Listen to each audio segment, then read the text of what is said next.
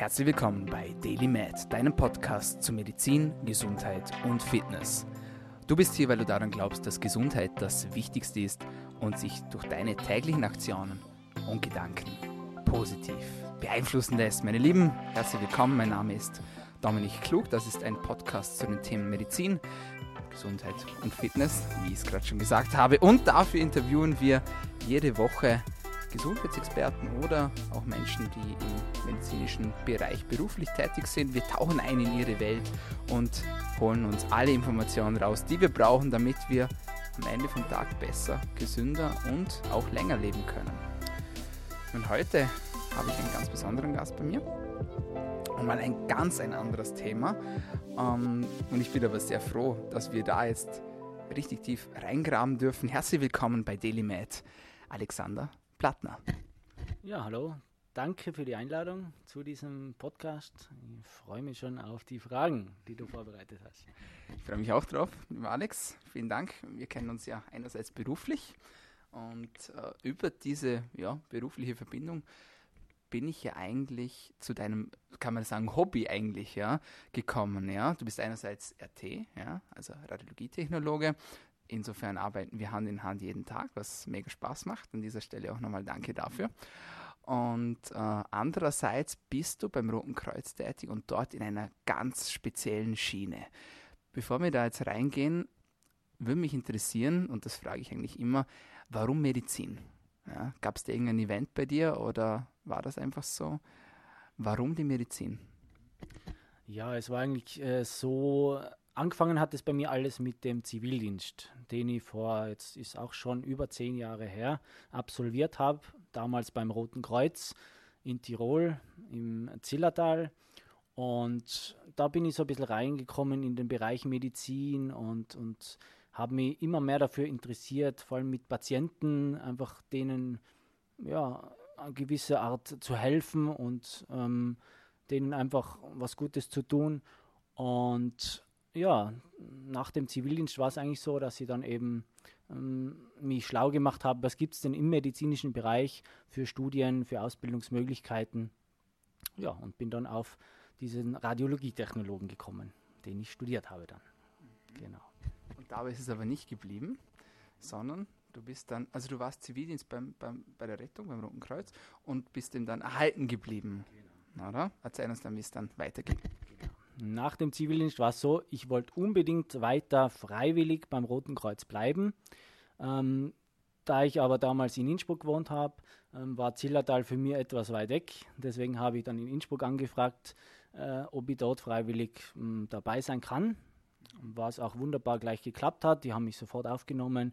Äh, mit einer kleinen Übertrittsprüfung hat das alles wunderbar geklappt und habe dann im Anfang nur im Regelrettungsdienst ähm, und Notfallrettungsdienst ähm, eben Dienste versehen. Und mit der Zeit dann habe ich Zusatzausbildungen gemacht, eine Fahrerausbildung unter anderem, ähm, wo ich dann eigentlich immer mehr äh, in die Materie eingestiegen bin, in den Rettungsdienst und auch anderweitige Fahrten und da unter anderem dann auch begonnen habe, ähm, Organtransporte durchzuführen. Und darum geht es heute um die Organe und um die Organtransporte.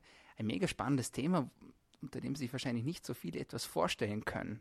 Inklusive mir, ehrlich gesagt. Ich meine, man kriegt ja so ein bisschen was mit über Studium, so am Rande natürlich die Anatomie und alles, die Physiologie, aber wie es dann schlussendlich um die Transporte geht, das ist ja doch eine sehr spezielle Schiene. Fangen wir vielleicht genau da an. Wie ist denn das Ganze aufgebaut, dieses System? Ja? Nehmen wir an, jemand braucht ein Organ, ja, sagen wir zum Beispiel eine Niere. Wie wird das, wie funktioniert das? Wie wird da gelistet und wie wird entschieden, wer jetzt wann, wie und wo was für ein Organ bekommt? Erzähl uns da mal ein bisschen mehr darüber. Also es gibt da ähm, eine Organisation, ähm, die heißt Eurotransplant. Ähm, da ist unter anderem Österreich und sieben weitere europäische Länder beteiligt. die erhalten die Information, wo wie viele Spender vorhanden sind, welche Organe diese Spender brauchen. Mhm.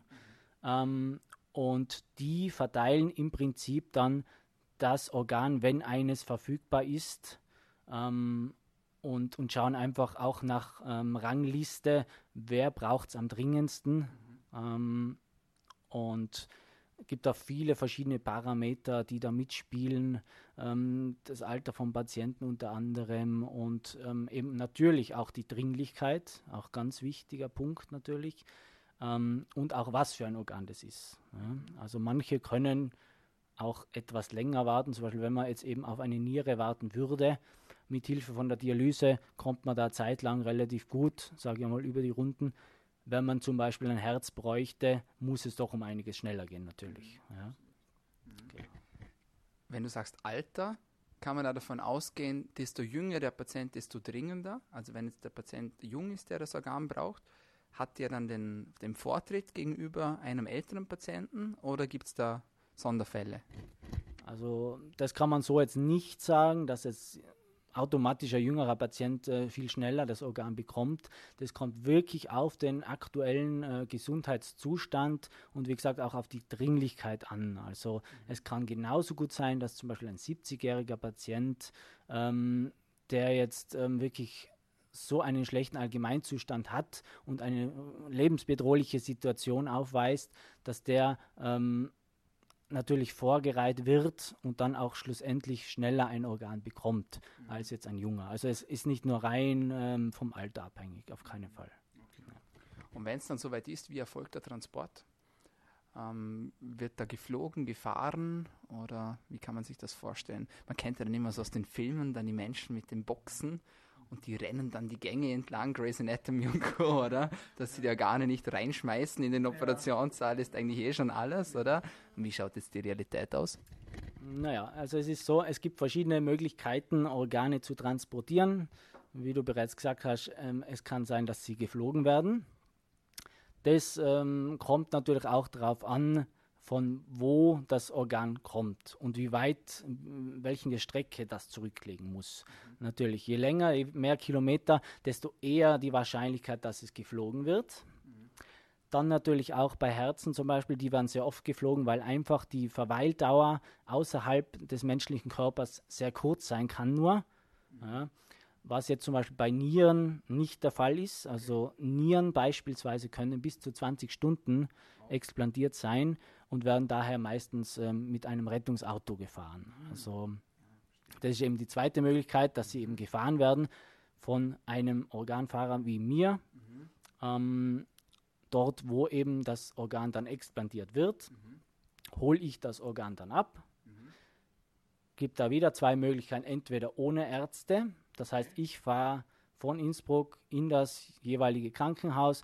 Das kann in Bozen sein, in Feldkirch auch immer wieder, Salzburg, Linz, Wien, überall und hol das Organ dort ab und fahre dann natürlich so schnell wie möglich, aber auch so sicher wie möglich zurück nach Innsbruck.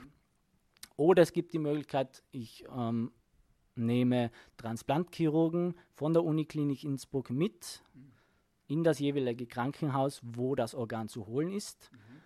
Die äh, Transplantchirurgen explantieren das Organ vor Ort und Stelle selbst. Mhm. Ich warte in der Zwischenzeit, kann bis zu drei, drei bis fünf Stunden dauern, äh, bis das explantiert ist. Und dann mit den Ärzten und dem Organ quasi dann wieder retour nach Innsbruck, wo es dann sofort implantiert wird in, der, in den entsprechenden Patienten, der es benötigt, das Organ jetzt klingt das so locker und lässig, dann hole ich das Organ ab. Ja? Wie, wie, wie kann man sich das vorstellen? Also du gehst dann in den OP-Saal rein mit der Box oder äh, schilder uns das mal ganz detailliert, damit wir uns das vorstellen können. Also es ist so, ähm, wenn ich ein Organ äh, mit den Ärzten hole, dann äh, nehmen wir unser ganzes Material schon mit. Also auch diese Boxen, das ja. sind so klassische Styroporboxen mit Trockeneis ähm, in das das Organ dann reingesetzt wird mhm. und dann wirklich steril, so steril wie möglich eingesetzt wird, ja, mhm. ähm, doppelt, dreifach verpackt, ja, dass da wirklich nichts passieren kann, keine Keime drankommen können. Das ist natürlich sehr, sehr wichtig bei solchen Sachen. Mhm. Ähm, und dann ähm, geht man teilweise in den OB-Trakt, mhm. wo man dann das Organ übernimmt. Mhm. Ja, also es ist jetzt nicht so, dass man direkt äh, quasi in den OP-Saal, wo das Organ expandiert worden ist, reingeht und das Organ gleich übernimmt. Man steht dann quasi vor der OP-Schleuse und übernimmt es dort. Weil man müsste sich schon einfach auch wieder steril machen und so weiter. Mhm. Das nimmt auch wieder Zeit in Anspruch mhm. und das dauert dann einfach auch irgendwo zu lange dann. Also mhm. deswegen warte ich vor der OP-Schleuse meistens auf das Organ, wo mir das übergeben wird, mit den Unterlagen für das Zielkrankenhaus, in dem Fall meistens Innsbruck. Und ja, im anderen Fall, wenn die Ärzte eben dabei sind, ähm, dann nehmen die das Organ mit. Also dann warte ich beim Auto sozusagen, beim Rettungsauto und die kommen dann äh, mit dem Organ und dann fahren wir los. Ja. Weißt du immer vorher schon, wo es hingeht? Oder manchmal erst vor Ort? Es gibt durchaus Situationen, wo ich es erst dann vor Ort erfahre. Okay. Vor allem auch, weil es sein kann, dass ich mehrere Organe fahren muss. Mhm. Ähm, und dann kann es sein, dass ich zum Beispiel ein Organ in die Uniklinik nach Innsbruck fahre und ein anderes, wie zum Beispiel eine Niere beispielsweise, weiter dann zum Flughafen nach München raus. Mhm. Und von dort würde das dann sozusagen mit dem Flugzeug wieder weiter nach Europa irgendwo geflogen, wo es dann implantiert wird. Also es kommt dann immer darauf an, wie eben unsere übergeordnete Organisation, die Eurotransplant, das entscheidet. Mhm. Genau. Verstehe. Das heißt, du bekommst das Organ schon steril verpackt sozusagen in einem Sack, kann man sich das so vorstellen, oder? An einem Beutel oder?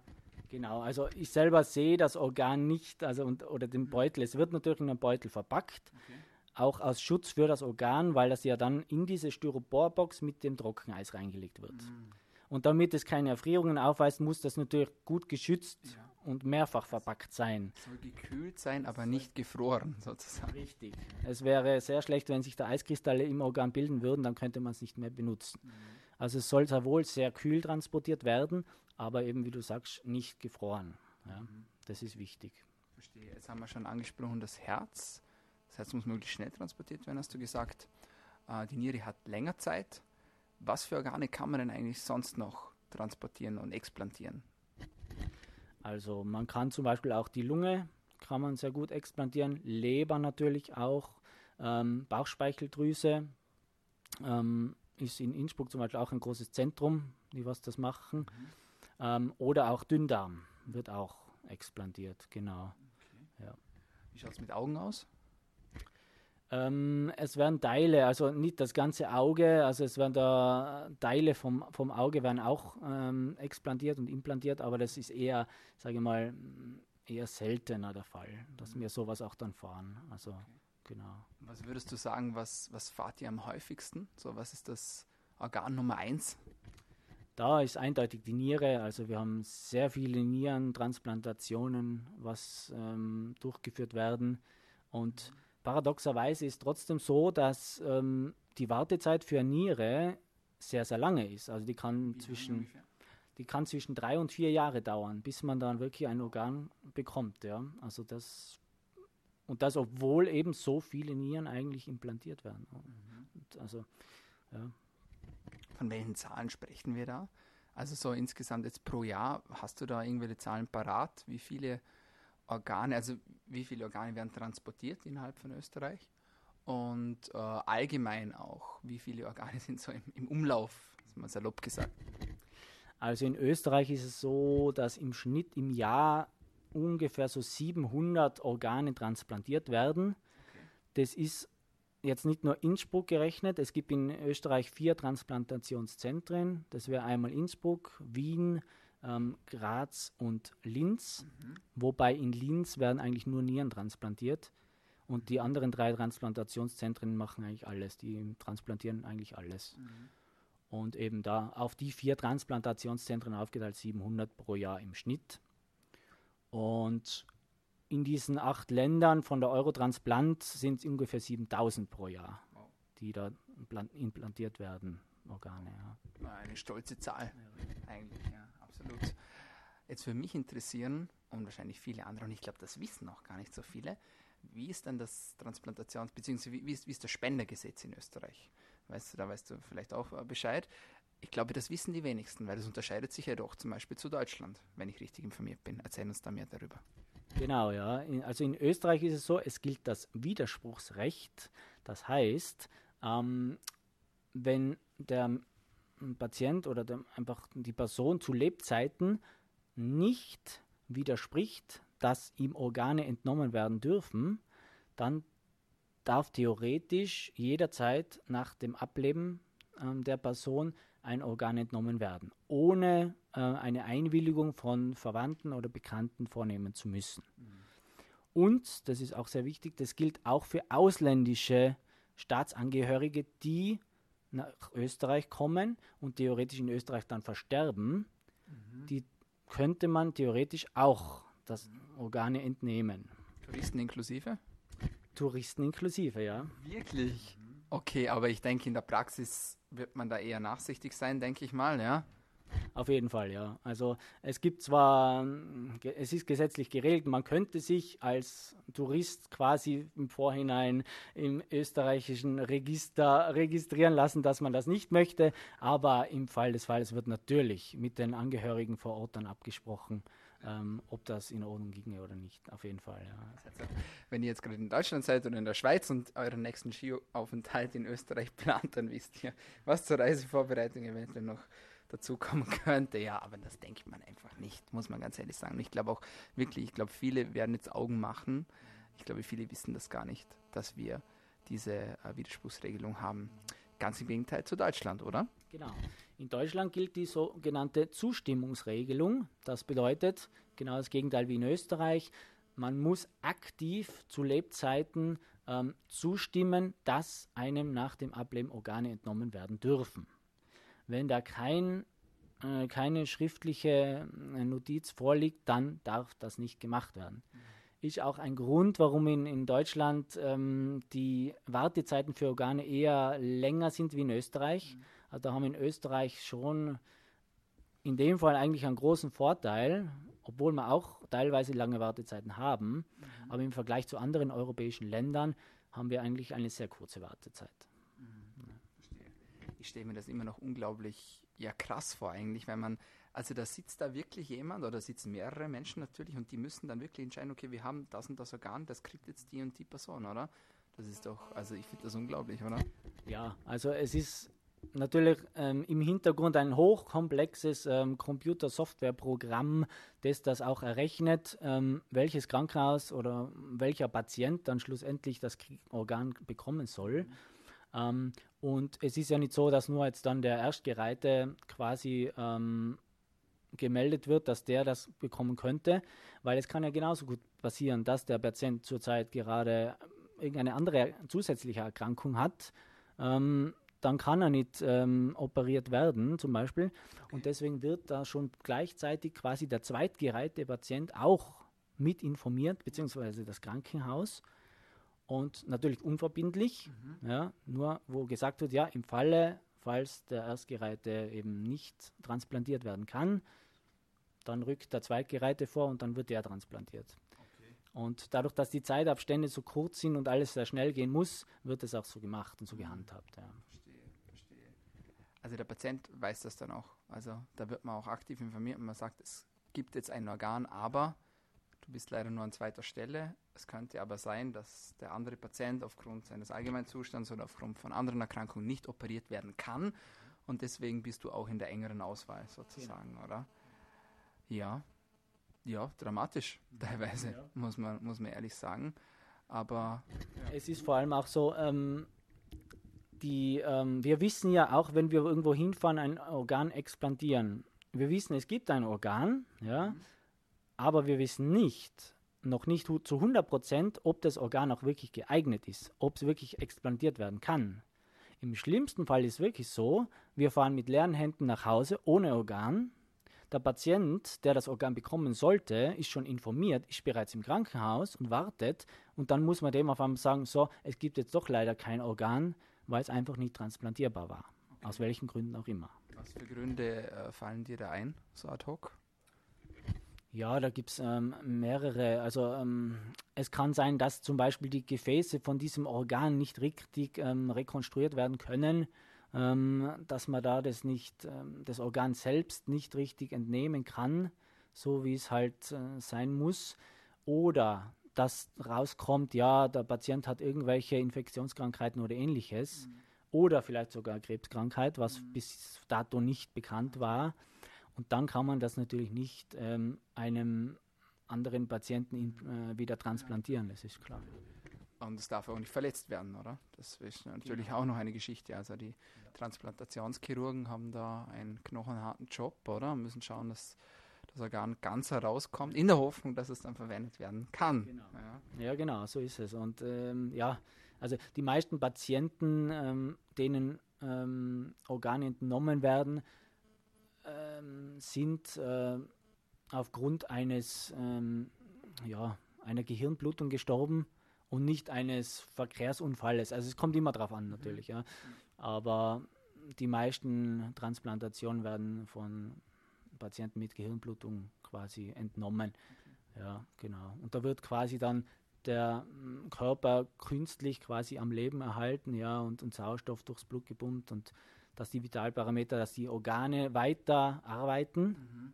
als würde der Patient leben mhm. sozusagen, bis eben dann die Transplantationschirurgen kommen und das Organ explantieren. Mhm. Ja. ja, imposant, eindrücklich. Also mich interessieren, was war denn so das Verrückteste, was dir passiert ist? Wie lange machst du das jetzt schon mit, dem, mit den Fahrten von den Organen? Die Organfahrten mache ich jetzt sicher schon sechs Jahre. Sechs Jahre.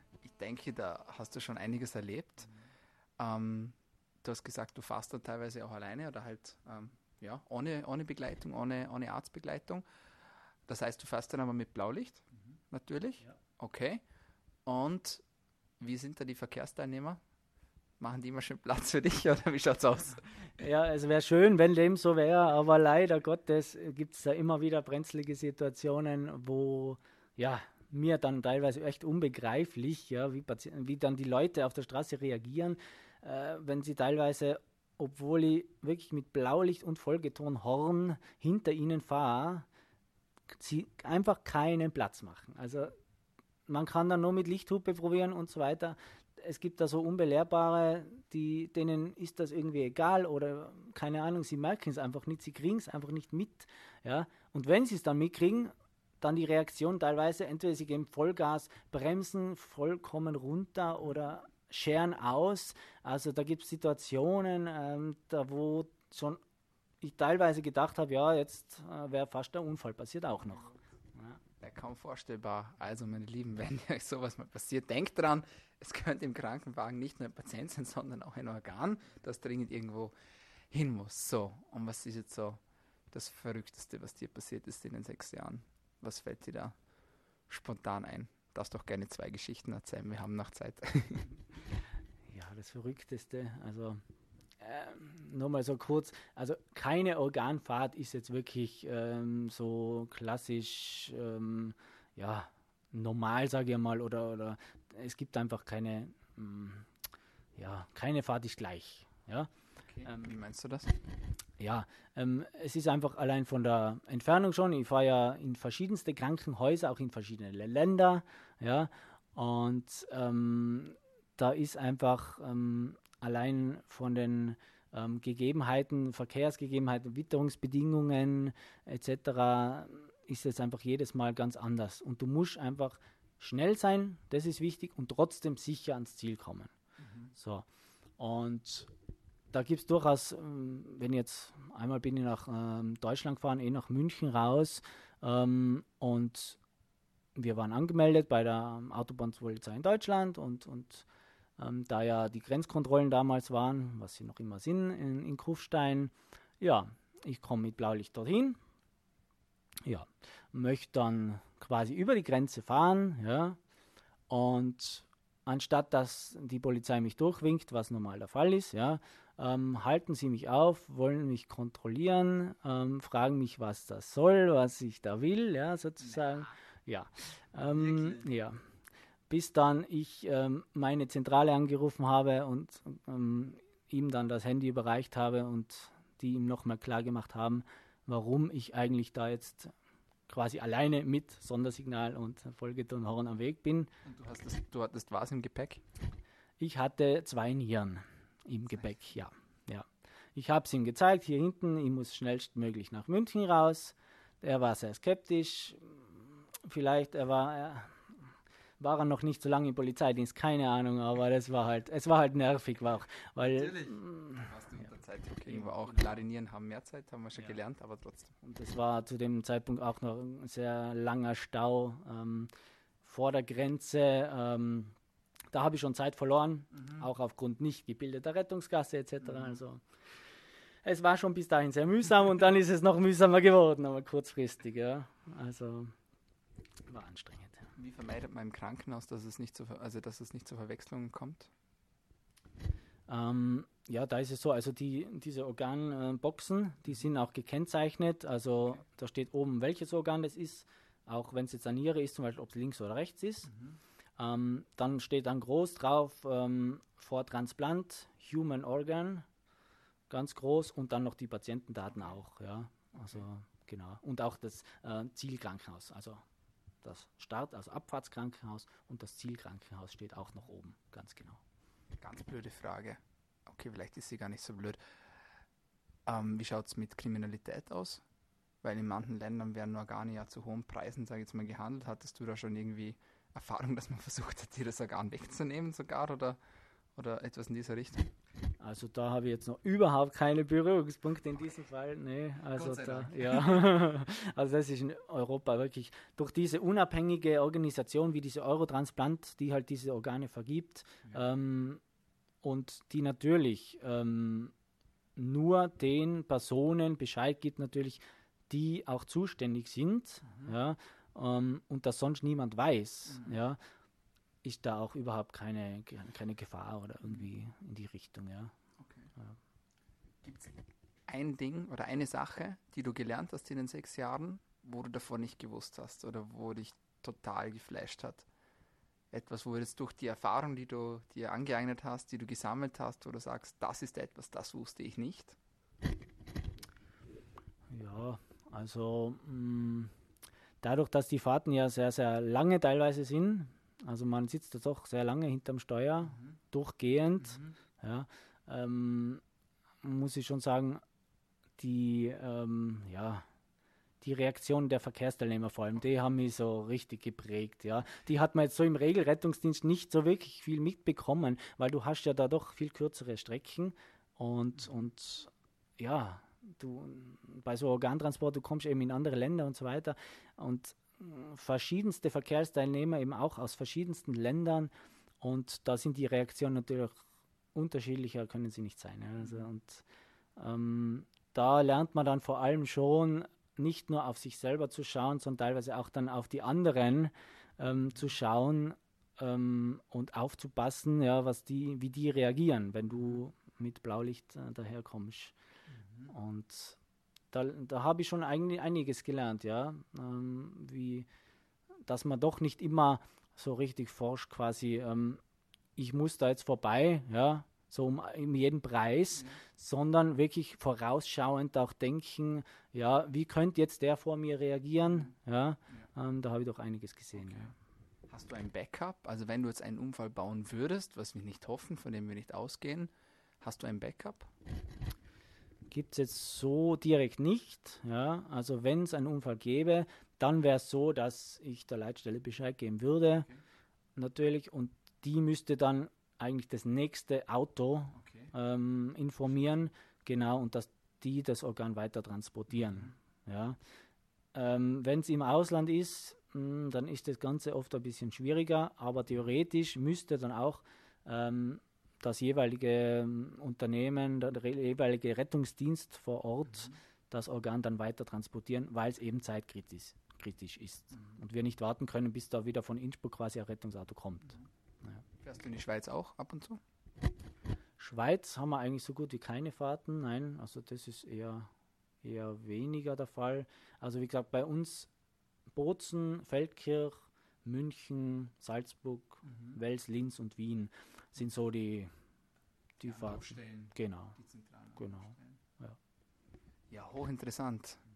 Wenn jetzt jemand noch mehr erfahren möchte über dich oder über die Organtransplantation bzw. über die Transporte, gibt es eine Website oder ein Online-Portal, das du ihnen empfehlen kannst?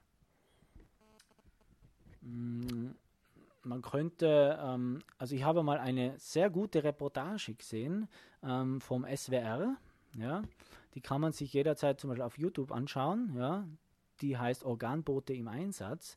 Das ist, finde ich, ja echt eine sehr spannende und interessante Reportage über uns ähm, Organfahrer.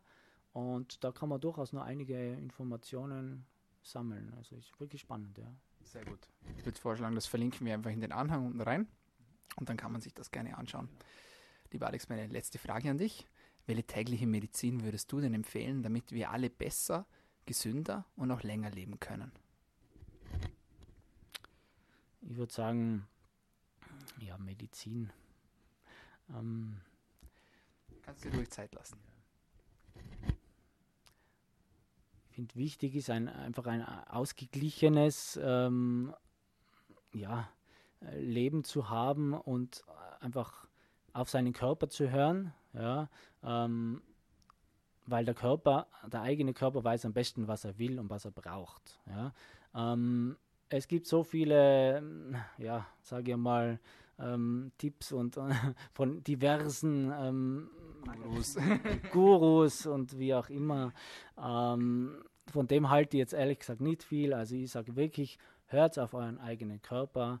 Ähm, dann seid ihr einfach am besten Weg, wirklich ähm, das Beste daraus zu machen und am, am gesündesten zu leben, würde ich sagen. Das gefällt mir. Lieber Alex, danke für deine Zeit. Sehr spannendes Thema. Ich habe wieder viel dazu gelernt und ich hoffe, alle, die zugehört haben, auch. In diesem Sinne, wir sehen uns morgen wieder bei der Arbeit. und alles Gute weiterhin für dich. Danke, dass du dabei warst. Super, ja, vielen Dank für die Einladung nochmal. Danke. Ja, meine Lieben, das war's von uns für heute bei Daily Med, ein Podcast zu Medizin, Gesundheit und Fitness. Heute mal ein ganz ein anderes Thema und ich hoffe, es hat euch gefallen. Wenn ja, dann abonniert uns gleich noch heute entweder auf Soundcloud, auf iTunes, auf Spotify, auf Stitcher oder auf Anchor und wir sind auch auf YouTube vertreten. In diesem Sinne, passt gut auf euch auf, bleibt gesund.